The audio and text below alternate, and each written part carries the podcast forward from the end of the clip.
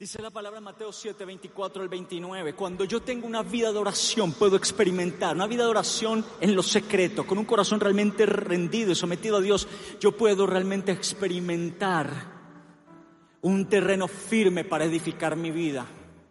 Mateo 7, 24 al 29 dice, cualquiera pues que me oye estas palabras y las hace, le compararé a un hombre prudente que edificó su casa sobre la roca.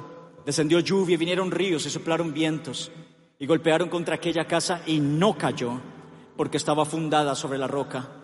Pero cualquiera que me oye estas palabras y no las hace, le compararé a un hombre insensato que edificó su casa sobre la arena y descendió lluvia y vinieron ríos y soplaron vientos y dieron con ímpetu contra aquella casa y cayó y fue grande su ruina. Y cuando terminó Jesús estas palabras, la gente se admiraba de su doctrina porque les enseñaba como quien tiene autoridad y no como los escribas. Ojalá puedas anotar lo que te voy a enseñar, pero sobre todo guardarlo en tu corazón, en el secreto, en lo más íntimo y lo más secreto de nuestras vidas, nuestro corazón. Que cada vez que la Biblia habla de corazón se está refiriendo a la mente. Cuando la Biblia habla del corazón, sobre toda cosa guardada, guarda tu corazón, sobre toda cosa guardada, guarda tus pensamientos, guarda tu mente, porque de ahí viene la vida, de ahí emana la vida. Por eso el enemigo tiene como terreno de batalla nuestra mente. Santiago capítulo 1, versículo 2 en adelante nos ejemplifica el proceso del pecado. Uno no cae en pecado, uno entra en pecado, uno va dando pequeños pasos hacia el pecado.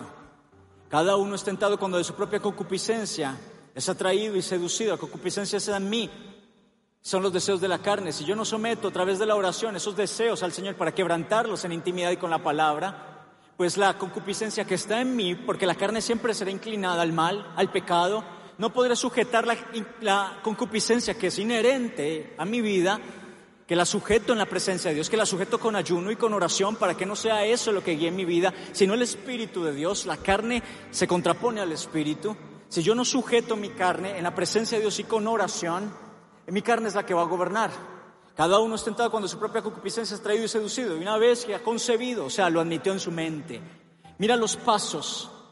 No sujeté mi carne en oración, en la presencia de Dios, con la palabra, con ayuno. Vino el ataque, el dardo. Vino la tentación, vino el pecado. No lo rechacé de mi mente, sino que lo concebí. Y una vez yo lo concibo en mi mente, ya da luz el pecado y, y el pecado da luz la muerte. ¿Cuántos están conmigo? ¿Alguien me entendió ese trabalenguas? ¿Alguien no me entendió? Gloria a Dios. Lo lindo del Espíritu Santo es que yo puedo ser muy mal predicador, pero de aquí a allá el Señor traduce, el Señor organiza el mensaje y el Señor lo pone como es. ¿Cuántos saben eso? No se trata de nosotros, no se trata de nosotros, se trata de su presencia, se trata de su unción, se trata del Dios precioso que nos llamó, se trata de su bendita palabra. Es de Él, es todo por Él y es para Él y es para su gloria. Por favor, guarda esto en tu corazón. Practicar la obediencia se convierte en el fundamento sólido para resistir la más fuerte tormenta en tu vida. Estás pasando una tormenta en este momento. Obedece. Ese será el fundamento para que tú resistas la más fuerte de las tormentas. Obediencia, pero obediencia a qué? A la palabra de Dios. El que oye estas palabras, está diciendo el Señor Jesucristo, el que oye estas palabras y las obedece, le compararé con aquel que decidió edificar su casa sobre la roca, pero el que las oye y no obedece, les compararé con aquel que edificó sobre la arena. Vuelvo a repetir con eso, el fundamento de tu vida, el fundamento sólido en tu vida para resistir la tormenta más fuerte se llama obediencia. Anótalo ahí, por favor. Quiero explicártelo. Lo contrario a la obediencia es rebeldía. Es una palabra que nos parece a veces muy fuerte, pero es que rebeldía es hacer lo contrario a lo que es legítimo. Y es lo que se está viviendo con tantos jóvenes en este tiempo, alimentado por tinieblas, por manos oscuras. Una administración de anarquía y de rebeldía tremenda sobre nuestros jóvenes que empieza a alimentarse en las aulas de clase, en las universidades y en los colegios, donde se ha desplazado la verdad de Dios y al único Dios verdadero, y se empieza a enseñar el humanismo como doctrinas de vida. Unas ideologías rarísimas enseñan, Y para un joven que está en la búsqueda del conocimiento, cuando un profesor que tiene muchos títulos, máster, doctorados, se para delante de él y es un joven que no tiene fundamento en la palabra del Señor, ese joven verá como palabra de Dios lo que aquel profesor está diciendo. Por eso no podemos ser gente que esté alejada de nuestro fundamento, pero no solamente de conocerlo, la palabra de Dios, sino de obedecerla. La rebeldía es eso. Es todo aquello que se, se contrapone, se opone a lo establecido por el Señor. Y escuchar y no obedecer se llama rebeldía. Y tenemos que revisar nuestras vidas también, iglesia, y ver si yo debo sacar de mi vida la rebeldía, la desobediencia, el orgullo, todo lo que está impidiendo que este fundamento para resistir cualquier tormenta esté fuerte en mi vida, que es la obediencia a lo que Dios ha establecido. Santiago capítulo 1, versículo 22 al 25, anótalo, lo vamos a ver en las pantallas.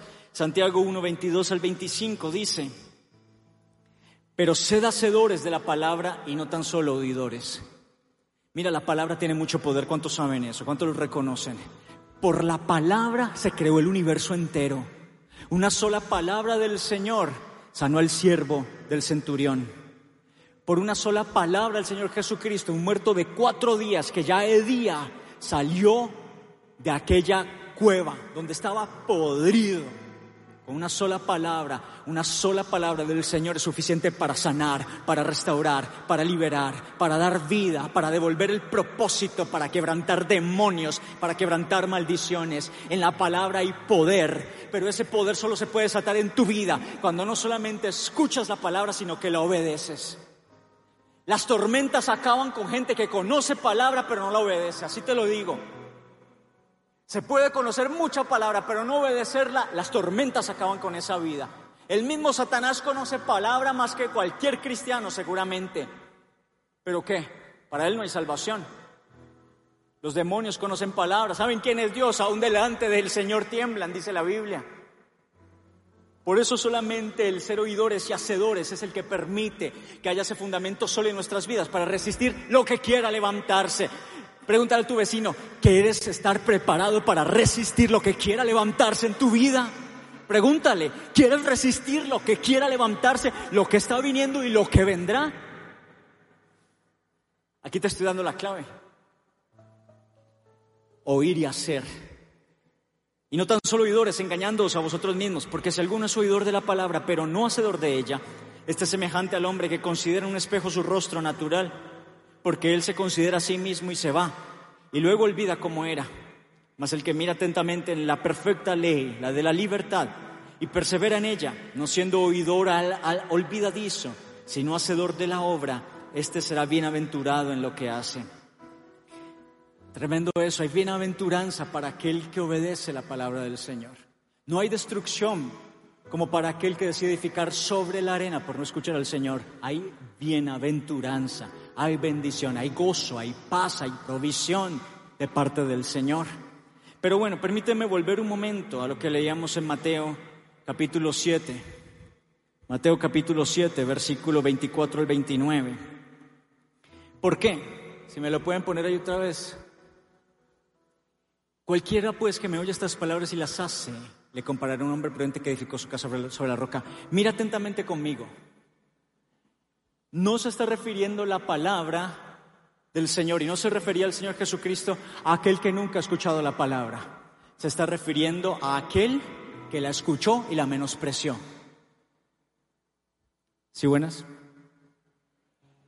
No está diciendo del que nunca ha escuchado, aunque tampoco tenemos excusa, porque dice la Biblia, mi pueblo se perdió porque le faltó conocimiento.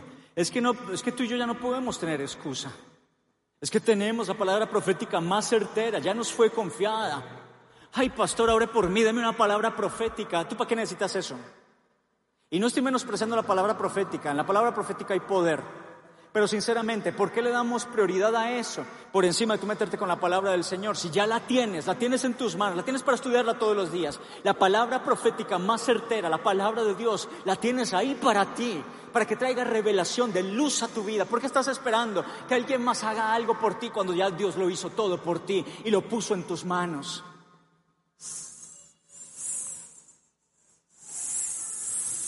Sí, buenas.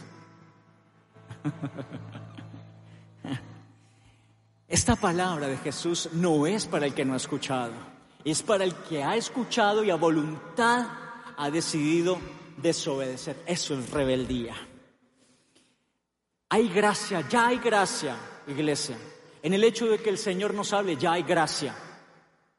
Pero en el hecho de que por gracia yo oigo la palabra de Dios o tengo la palabra más certera, la profética más certera, y yo decido desobedecerla, eso es menospreciar la gracia del Señor. Hay gracia en que Dios, el Dios del universo, hable a sus hijos. Hay gracia en que Él nos haya confiado su palabra. Hay gracia en que Él nos revele lo que ha escrito en su palabra. Pero menospreciar eso es pisotear la gracia. Es menospreciar la gracia del Señor. Pero qué lindo los que oyen y no menosprecian, sino que oyen y hacen, porque ellos son dichosos. Levanta la mano derecha y di, voy a ser dichoso, voy a ser dichoso. Profetiza sobre tu vida. Yo no sé si viniste amargado a este lugar. No sé si viniste con angustias, con opresiones. Hoy el Señor te está haciendo libre por esta palabra y te está llamando el Señor dichoso. Y estás profetizando sobre tu vida, sobre tu familia. Eres dichoso. Así te quiere el Señor. Pero necesitamos afirmarnos en la palabra, no solamente conocerla, sino vivirla. Dice Lucas 11:28. Lucas 11:28. Él dijo, antes bienaventurados los que oyen la palabra de Dios y la guardan. Qué tremendo es. Y vas a encontrar promesas, muchas promesas que el Señor nos hace por causa de guardar lo que es su voluntad. Pídele eso al mundo. ¿Será que el mundo te puede prometer gozo? ¿Será que el mundo te puede prometer paz si le obedeces? No puede prometerlo, si lo prometen, es una total mentira. Los que vivimos el mundo, ¿alguien vivió el mundo? Ah, yo lo digo porque algunos que nacieron cristianos se han mantenido firmes, como mi amada esposita. Nació, para, para, nació en el Señor y se afirmó en el Señor desde muy chiquita. Pero otros pecamos con calidad. ¿Cuántos pecaron con calidad? Con normas y con tec. Fornicábamos de lo mejor. Nos embriagábamos. Y yo no digo de lo mejor porque yo me metí a cualquier cochinada. ¿Alguien hizo eso también? Cualquier cochinada le metí a mi cuerpo. Lo más barato. Cherrinol de la morgue.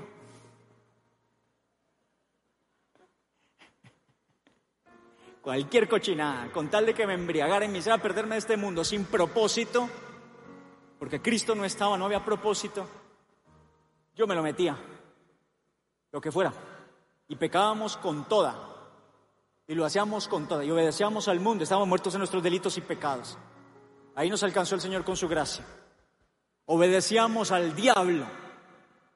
Éramos gobernados por el príncipe de la potestad del aire, Efesios capítulo 2, pensando que gobernábamos nosotros nuestras propias vidas, creyéndonos gobernadores de nuestras propias vidas. Yo hago lo que me da la gana, a mí nadie me tiene que decir lo que yo tengo que hacer. Satanás era tu dueño. El príncipe de la potestad del aire, Satanás era tu Señor. Y tú creyendo que hacer lo que bien te daba la gana. Pero eso sí corrías al pecado Ahora algunos van en paso lento para Dios. ¿Alguna vez hicieron el pico y pala? Pico, pala. Algunos caminan así para el Señor. La obediencia no es para poner la consideración, la obediencia es para darle inmediatez en nuestras vidas, porque con la inmediatez con que obedezcamos, así veremos la bendición de Dios. Si demoramos nuestra obediencia, demoraremos la bendición del Señor. Y te digo, Dios tiene toda la eternidad para cruzarse de brazos y a nosotros se nos puede pasar la vida sin disfrutar lo que Dios tiene para nosotros. Pero activamos esa bendición cuando obedecemos realmente lo que Dios ha establecido. Aceleramos la bendición. Correrás y la bendición te alcanzará. Eso nos encanta, ¿no? El versículo de Isaías. Pero es que así mismo le tienes que correr a la obediencia para que la bendición corra detrás de ti. ¿Sí buenas? Alguien quiere alabar al Señor, alábale con todo tu corazón. Pero dile de una vez, aquí estoy para obedecerte, Señor. Esta parábola de Mateo 7 nos enseña cuatro cosas. Número uno, todos tenemos una casa por edificar, todos, todos estamos edificando. Una vida, una relación, un noviazgo, un matrimonio, una familia, proyectos, sueños, ministerio, futuro, legado, herencia para nuestros hijos, todos estamos edificando algo todos los días. Y todos los días tú te puedes levantar con la mentalidad de que estás edificando. Y pensando que estás edificando algo que va a permanecer, porque yo no creo que nadie quiera edificar para que caiga, ¿no? Nadie piensa en que va a edificar para que eso, para que eso se destruya y venga, venga dolor, para que venga ruina. Yo no creo que nadie esté buscando edificar algo. Tú no edificas un noviazgo para que sobre ese noviazgo venga ruina. No puede estar eso en tu mente. Te casas pensando en edificar una familia para Dios, dejar herencia de bendición a tus hijos. Te casas pensando en edificar y no que sea destruido lo que tú estás edificando. Pero yo quiero ponerte a pensar algo. Estás pensando que estás edificando algo todos los días y yo estoy pensando que estoy edificando algo todos los días pero realmente estamos edificando algo que va a permanecer y que no verá ruina. Porque podemos estar esforzándonos mucho para al final ver ruina. Por eso es tan importante edificar bien. Y que aquello que estás edificando, ese noviazgo, esa familia, ese matrimonio, esa empresa, ese ministerio, esos sueños, lo edifiques en el Señor, no a tu manera, porque sabes, no hay excusa teniendo la palabra, como te lo decía ahora, para que edifiquemos mal. No hay excusa para que tú y yo edifiquemos mal. No hubo excusa para Salomón. Después del Señor Jesucristo, el hombre más sabio que ha pisado este planeta, el rey Salomón. Pero un hombre tan lleno de sabiduría también desvió su corazón por no obedecer. Y si esto le pasó a Salomón, que después de que él se equivoca, se mete con la hija de Faraón. O sea, la palabra misma le decía, no te involucres con pueblos paganos. Él desobedeció la palabra del Señor. Lo que estaba escrito lo desobedeció a voluntad. Se involucró estratégicamente, una alianza militar, supuestamente, con la hija de Faraón, la potencia, una potencia de aquel tiempo. ¿Y qué pasó sobre su vida? El corazón de Salomón se desvió. Y después dice la palabra, tuvo mil mujeres entre concubinas y esposas, tuvo más de mil mujeres y dice la palabra, sus mujeres desviaron su corazón. Después de eso el reino se dividió en dos, vino una terrible destrucción, el templo que Salomón había edificado fue destruido porque eso es lo único que queda de la rebeldía. Lo único que queda de la rebeldía es destrucción y división. Eso es el único resultado, el fruto de la rebeldía. Por eso tú y yo necesitamos cuidarnos porque no tenemos excusa como no la tuvo Salomón. Siendo lleno de sabiduría y con acceso a la sabiduría, que es la palabra de Dios, decidió a voluntad desobedecer y vino destrucción. No hay excusa que teniendo la palabra de Dios, la guía certera de Dios, tú y yo edifiquemos de forma incorrecta de nuestra manera. Y es que muchas veces edificamos sin considerar la palabra de Dios. Y cuando se nos está viniendo encima la casa, ahí sí, ay Señor, vení, Dame tu palabra para ver cómo levanto la casa y que no se me caiga. Dame tu palabra, Señor, ayúdame. Dios, no la dejes caer, no la dejes caer. Hacemos las cosas al revés. Es como aquel que edifica con los peores materiales. Y ya cuando ve que se está greteando todo y que se va a caer, ahí sí va a decir, ay no, vení, ¿cómo refuerzo con los mejores materiales? Eso nunca va a funcionar. El Señor hablaba de no poner remiendo nuevo sobre odre viejo, porque se va a reventar. Tenemos que tener cuidado con eso, hagamos las cosas en orden. Recuerdo una frase que siempre me ha impactado y te la recuerdo, hazte la vida más fácil, deja que la Biblia decida por ti. Si quieres, anótalo. ¿Tú, ¿Cuántos quieren aquí hacerse la vida más fácil? Levántame en su mano. Pues no te compliques enredándote la vida creyendo en que tú tienes que saber la solución de todo y que tú eres el que va a edificar a tu manera y a tu voluntad, hacerte la vida más fácil y vea la palabra de Dios y deja que la palabra guíe tu vida. Hazte la vida más fácil, deja que la Biblia decida por ti. ¿Cuántos se van a hacer la vida más fácil? Si seguimos la palabra, tenemos la garantía de Dios de que veremos bendición. En segundo lugar, para ti ha sido provisto una roca sobre la cual puedes edificar. Qué hermoso esto. El Señor ha dicho, aquí está el terreno para que edifiques tu vida. Eso es como que a ti te regalaran un, lote de tierra maravilloso. el mejor situado. El terreno más firme para edificar es tuyo. Ándale, edifica sobre él. Lo que está diciendo el Señor, tienes que buscar más. Aquí está, hijo, el mejor de los terrenos lo dispuesto para ti. Edifica sobre la roca para que lo que edifiques permanezca y no caiga. Esa roca es Cristo, iglesia. Ese terreno para edificar nuestras vidas es Cristo. Él es la roca de nuestra salvación. Es la roca, nuestro refugio. Él es nuestra esperanza en esta vida presente y en la eterna. Es el terreno para edificar para esta vida y para la eternidad. El terreno más firme y más seguro. ¿Sabes? En edificación, el mejor terreno para levantar una edificación es la roca. Estoy hablando con, con uno de mis doce, que es arquitecto, Andrés Correa. Y él me corroboraba esto. La roca es el mejor terreno para edificar. Es el cimiento más fuerte. Es por eso que es Cristo, no tu circunstancia, no tu, tu parecer, no lo que el mundo te diga, lo que debe convertirse en el fundamento de lo que tú edifiques, tu familia, tu empresa, tus sueños, tu llamado. Porque el único fundamento firme y estable para no caer se llama Cristo. Yo lo que quiero ponerte a pensar con esta palabra es en qué, sobre qué fundamento has venido edificando. Porque aún hay esperanza para tu vida. Y si estabas edificando mal, que comienzas a hacerlo de la manera correcta. ¿Cómo? Escuchando y obedeciendo la palabra de Dios. Eso es estar sobre la roca. Nada puede estar sobre el cimiento firme de la roca, inamovible, si no es escuchando y obedeciendo lo que el Señor habla por su palabra.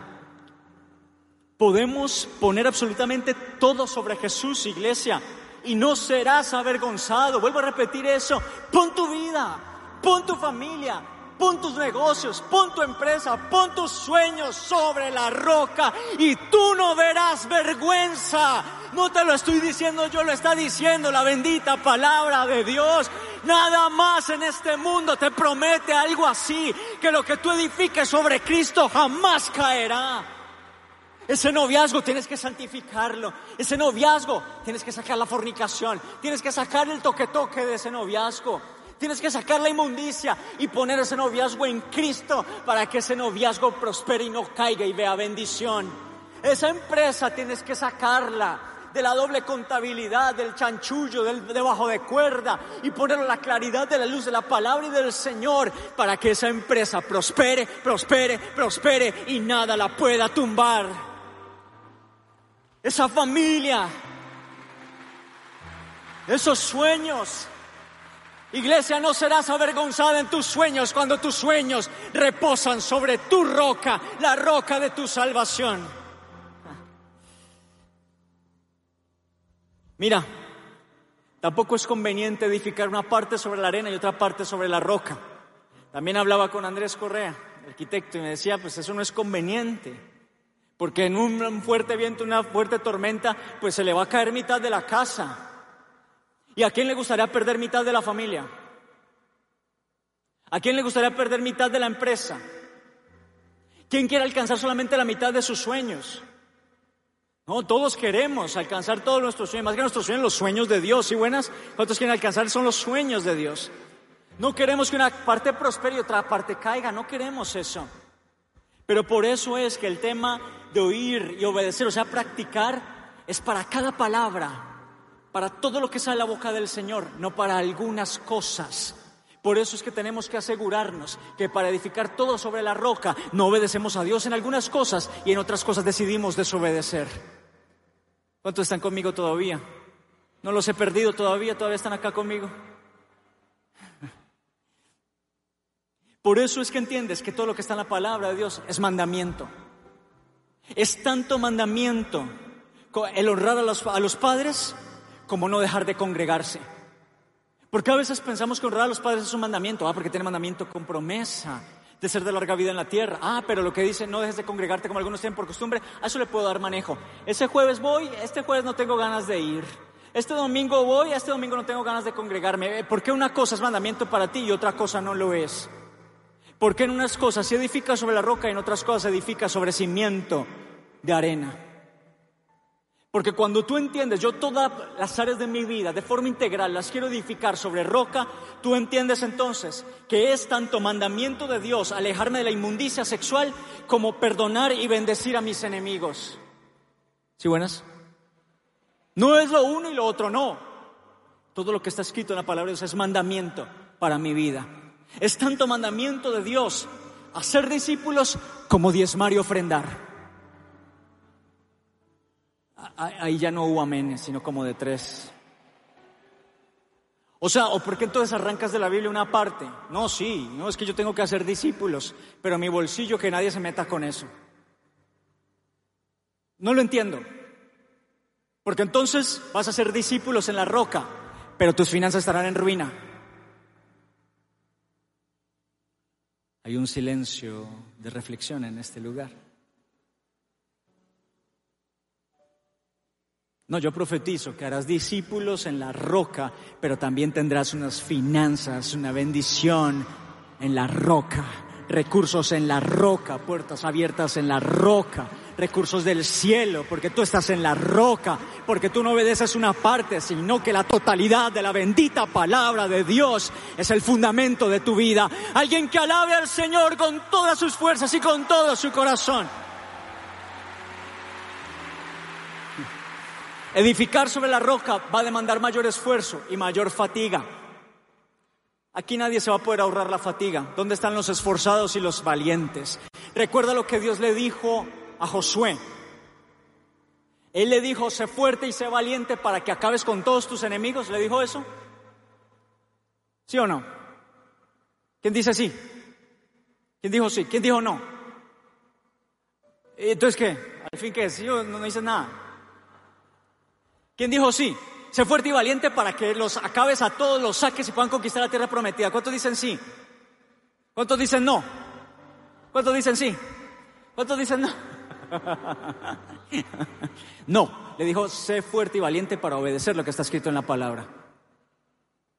No le dijo, sé fuerte y valiente para enfrentar grandes enemigos. Le dijo, sé fuerte y sé valiente para obedecer lo que yo he escrito y lo que yo te he mandado. Porque la palabra que obedeces es la palabra que te va a respaldar. La palabra que obedeces es la palabra que peleará por ti. La palabra que obedeces quebrantará a tus enemigos delante de ti y te asegurará la victoria. ¿Cuántos dicen, gloria a Dios? Esto es tremendo. Ahora, aunque sea más difícil, lo que va a perdurar. Hablaba con mi discípulo, Andrés Correa, lo estoy recomendando muchísimo. Tremendo arquitecto, alguien puede, si alguien necesita edificar, puede contactarse con él. Y le dice que yo lo mandé. De pronto ganamos ahí algo. ¿Me das mi comisión, Andrés? No escuché. Mira, Tal vez edificar para romper la roca y, poner el cimiento sea más difícil que edificar sobre arena. Tal vez demande más esfuerzo, más maquinaria, pero al fin de cuentas, en el tiempo, te ahorrará recursos y te ahorrará tiempo y te ahorrará esfuerzo, porque no tendrás que estar arreglando, no tendrás que estar re... ¿Cómo se dice? Re, bueno, usted me entiende, rearreglando, re... Eso mismo que usted dijo. Eso mismo, usted ya sabe que estoy hablando. no, está, está sobre el cimiento más firme. Tendré que preocuparme por hacer unos retoquecitos, pero no preocuparme porque pueda la casa caer, porque el cimiento está débil. El final de cuentas, cuando tú edificas en el Señor, tal vez en la roca no sea lo más fácil, pero será lo que asegure que tu vida esté firme y en lo largo del tiempo te ahorrará dolores de cabeza, te ahorrará recursos, te ahorrará tiempo. Y eso es bendición. ¿Cuántos están de acuerdo conmigo? Ahora, cuando el Señor habla de edificar, habla de comenzar a edificar hasta terminar. Y eso va a demandar planeación. O sea que y te leo, Lucas 14, 28 al 30, antes de explicarte. Lucas 14, 28 al 30 dice, porque ¿quién de vosotros, queriendo edificar una torre, no se sienta primero y calcula los gastos, a ver si tiene lo que necesita para acabarla? No sea que después que haya puesto el cimiento y no pueda acabarla, todos los que vean comiencen a hacer burla de él diciendo, este hombre comenzó a edificar y no pudo acabar. El que va a edificar una torre, dice Jesús, nuestro Señor Jesucristo, primero se siente y planea. O saquen la planación de lo que vamos a edificar para poder comenzar y terminar y no dejarlo a medias. Lo que yo primero tengo que planear es que voy a obedecer a Dios. Lo primero que tengo que planear en mi vida es que con mi vida voy a obedecer al Señor. Antes de planear con quién me voy a noviar, cómo me voy a casar, cómo voy a levantar mi casa, cómo voy a levantar mi familia, lo primero que tengo que planear en mi vida, sentarme y planearlo y meditarlo es, Señor, mi obediencia es para ti.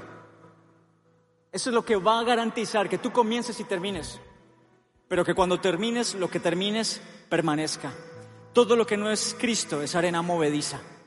Por eso la importancia de edificar en el Señor. Tercero, vendrán tormentas que pondrán a prueba el fundamento de nuestras vidas. Tormentas van a venir. No te quiero echar la sal, no vengo a echarte la sal, pero tormentas van a venir. Tal vez estás viendo una tormenta en este momento y las tormentas pondrán a prueba lo que tú realmente crees y lo que has decidido obedecer. Las pruebas y las tormentas pondrán a, prueba, valga la redundancia, nuestro sistema de creencias. ¿A quién hemos creído y en quién hemos decidido, a quién hemos decidido obedecer? Son las pruebas. Mientras todo está perfecto, ahí no se prueba nada. El verdadero oro se prueba por fuego. Y los verdaderos hijos de Dios se prueban en el fuego. Lastimosamente, en el fuego de esta pandemia y en el fuego de lo último que hemos vivido los últimos 40 días, muchos se han quemado. Por eso tú tienes que asegurarte de no quemarte. ¿Y cómo no te quemas? Cuando Cristo es tu fundamento. Y de ahí nada te mueve. Y de tu iglesia nada te mueve. Y de tu bendición nada te mueve. Y de, aquí nada te mueve porque Dios te puso en este lugar para ver bendición para ti y para tus familias. Y, y dar mucho fruto para tus generaciones. El diablo te quiere mover, pero yo estoy en mi roca y de aquí nadie me mueve. Mateo 13:21 dice, pero no tiene raíz en sí. Está hablando de la semilla que cayó sobre terreno pedregoso, no pudo echar raíz. O sea, no tuvo fundamento aquella, aquella planta, aquella semilla, pero no tiene raíz en sí, sino que es de corta duración, pues al venir la aflicción o la persecución por causa de la palabra, luego tropieza. Hay muchos tropezando en el tiempo de persecución que está viviendo la iglesia. Hay muchos tropezando. Yo por esa iglesia no vuelvo. Yo a ese pastor no le creo nada. Tropezando, ¿por qué? Porque no han hecho de Cristo su fundamento y porque no han hecho su fundamento la palabra de Dios para obedecerla. Entonces su fundamento se convierte en la última noticia de las redes sociales, de YouTube, última noticia falsa, parcializada, el último fake news, se convierte en el fundamento de su vida y por eso tropiezan. No podemos tropezar más, iglesia. Para mí y para ti tiene que ser más importante escuchar lo que Dios nos dice por su palabra para obedecerlo que lo que están diciendo las redes sociales. ¿Por qué va a ser más importante para ti escuchar lo que alguien que no tiene a Cristo en su corazón te va a decir? ¿Me necesitas? ¿Jordan? ¿No? ¿Por qué va a ser más importante para ti escuchar lo que alguien en la red social tiene por decir? ¿Por qué lo vas a tomar como tu verdad? Si tú ya tienes tu verdad que se llama Cristo y se llama la palabra del Señor. Pero por eso tanto cristiano se deja mover de la bendición. Ya no vuelvo a ese grupo de paz, ya no vuelvo a esa iglesia, entrego el grupo de paz. Yo creo que las personas que han decidido irse de la iglesia, las personas que han decidido entregar, dejar su llamado, su ministerio, probablemente estaban siendo solo oidores, pero su fundamento no era Cristo para obediencia, su fundamento no era la palabra del Señor. Porque cuando tu fundamento es Cristo y la palabra del Señor, tú dices, de aquí no me muevo, esto lo puedo aclarar. Voy a indagar, voy a ver cuál es la verdad, voy a preguntar, voy a ir a la palabra del Señor, pero el diablo no me mueve de la bendición. Yo profetizo esta palabra sobre ti. Primera de Juan 2.17. Y el mundo pasa y sus deseos, pero el que hace la voluntad de Dios permanece para siempre. Profetizo sobre tu vida, permanecerás para siempre, permanecerás para siempre, permanecerás para siempre y no serás movido de tu bendición por causa de hacer la voluntad de Dios. No te va a mover una noticia, no te va a mover lo, lo que cualquier político lleno de tinieblas hable. No, a ti te mueven las noticias del reino, a ti te mueve el Evangelio que significa buenas nuevas no lo que digan los medios de comunicación, medios de comunicación que no tienen como fundamento la roca. A mí no me puede mover más eso, no me puede mover más eso.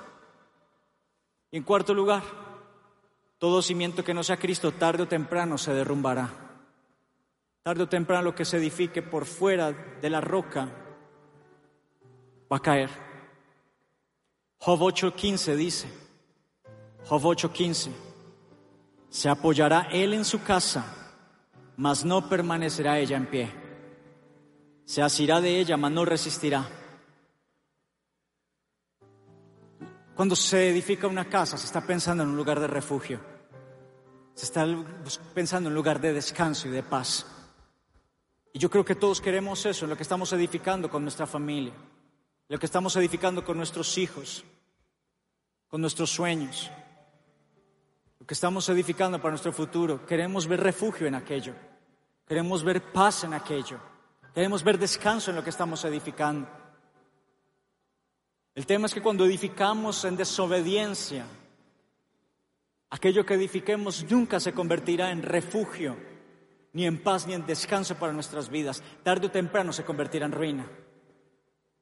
Pero puedes estar segura, seguro, iglesia, que cuando edificas a la manera del Señor, en la roca, en obediencia, pase lo que pase, lo que quiera levantarse en contra de tu vida, la tormenta que quiera venir, en medio de la situación más difícil, aún en medio de la situación más difícil, tú encontrarás refugio, tú encontrarás descanso y tú encontrarás paz, porque nada puede mover al Cristo sobre el cual tú has decidido edificar, iglesia.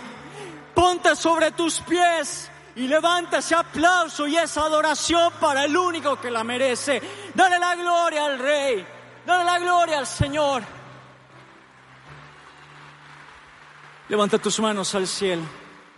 Señor, te damos tantas gracias por tu bendita palabra. Te damos gracias, Señor porque una vez más por gracia nos hablas. Hay gracia en que te podamos escuchar en esta noche. Ya hay gracia, Señor.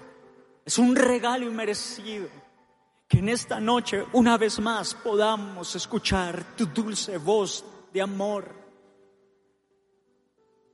que nos habla de tu corazón, que quieres vernos bien, que quieres vernos avanzar, que quieres vernos bendecidos y bienaventurados. Hay gracia en que nos hables, Señor. Y queremos valorar esa gracia, escuchando y obedeciendo. Porque entendemos que será la forma de hacer de ti nuestra roca y fundamento para todo lo que estamos edificando y lo que vamos a edificar, que no caerá, que no verá ruina, sino que permanecerá, prevalecerá y verá bendición. Ahí donde estás sueña con tu familia en la roca, con tus hijitos en la roca.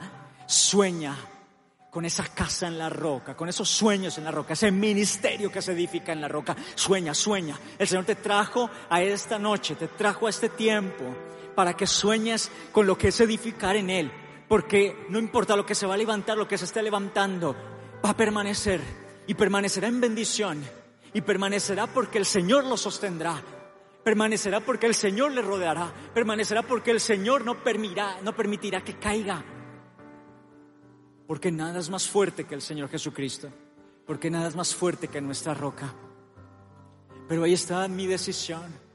Yo creo que alguien necesita volver a cuentas con el Señor, ponerse a cuentas con Dios en esta noche. Identificar que en su vida ha habido rebeldía. Identificar que en su vida ha habido desobediencia.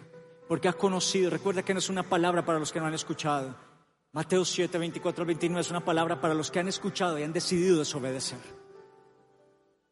Si tú has desobedecido, vuelve en amistad con el Señor en esta noche. Ponte a cuentas nuevamente con Dios y vuelve a la roca. Vuelve a la roca de tu bendición, de tu salvación. Bendice cada vida, Señor. Bendice las relaciones, los matrimonios, los noviazgos, Señor, que vuelven a la roca. Bendice los proyectos, los sueños, los ministerios, Señor, el futuro, el legado, la herencia que estamos levantando para nuestros hijos. Queremos levantarnos cada mañana para edificar, pero queremos asegurarnos de hacerlo bien y hacerlo a tu manera, Señor. Gracias porque eres el mejor terreno. Gracias por regalarnos el mejor terreno para edificar nuestras vidas, nuestra casa nuestra casa. La casa representa nuestra vida. Y eres el mejor de los terrenos sobre el cual vamos a edificar, Señor. Por eso será mandamiento todo lo que dice tu palabra, no solamente algo, sino todo lo que está ahí escrito. Yo lo voy a obedecer, Señor. No voy a escuchar más el ruido del mundo, no voy a escuchar más la crítica de los que no viven para ti, de los que no están en tu verdad, de los que no entienden. Voy a centrarme en escuchar tu bendita palabra para obedecerla, Señor, porque la palabra que obedezco, la palabra que vivo, Señor, será la palabra que me bendiga, que pelee por mí. Lo que voy a edificar lo voy a terminar porque lo que estoy planeando en mi vida es vivir en obediencia para ti, Señor. Vendrán tormentas, lo sé. Alguien puede levantar sus manos y decir, gracias Señor, porque estás arrancando el temor de mi corazón a los problemas, a las tormentas, a la crisis. Estás arrancando el temor de mi corazón. Porque yo sé que aunque se levante la más terrible tormenta, mi vida va a prevalecer, como lo dice Primera de Juan 2.17, porque yo he decidido estar en tu voluntad y por eso permaneceré para siempre. Y Señor, gracias, porque en ti está mi refugio y mi descanso, porque en todo lo que edifica en ti encontraré refugio, encontraré descanso, encontraré bendición. Te damos gracias por esta noche maravillosa, Señor.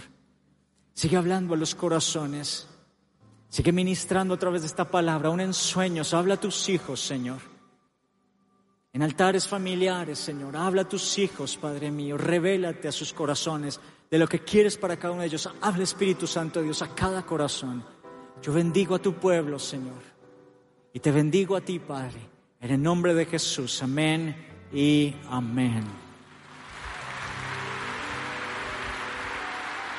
Yo quisiera preguntar si alguien de los que está aquí aún no le ha entregado su vida al Señor Jesucristo, que hoy lo pueda hacer